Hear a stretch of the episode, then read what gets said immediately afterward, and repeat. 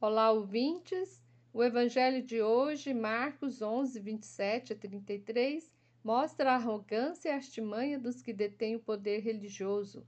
Os chefes dos sacerdotes, os escribas e os anciãos procuravam Jesus para interrogá-lo, pois estavam já incomodados com as desconstruções que Jesus estava promovendo sobre a lei de Deus, sobre a função do templo e da religião.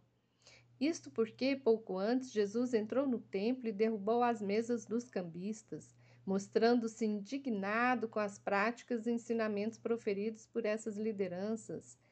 Estas lideranças o procuraram e perguntaram: Com que autoridade fazes essas coisas? Os chefes dos sacerdotes eram encarregados do culto do templo e recebiam dízimo, recebiam taxas e ofertas. Os escribas eram encarregados do ensino da observância da lei de Deus. Os anciãos eram líderes locais nas várias aldeias. Eles se consideravam os donos de tudo e achavam que ninguém podia fazer nada sem autorização deles.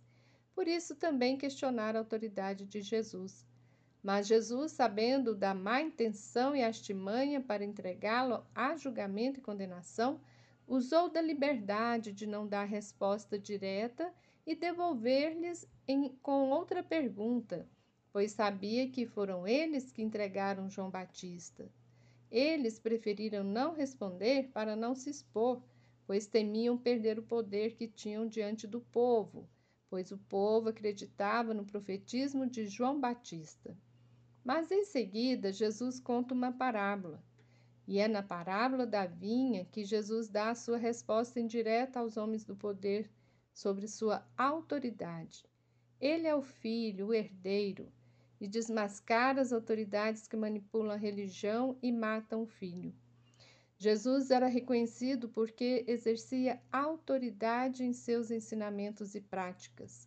O termo autoridade significa ter conhecimento verdadeiro da lei de Deus.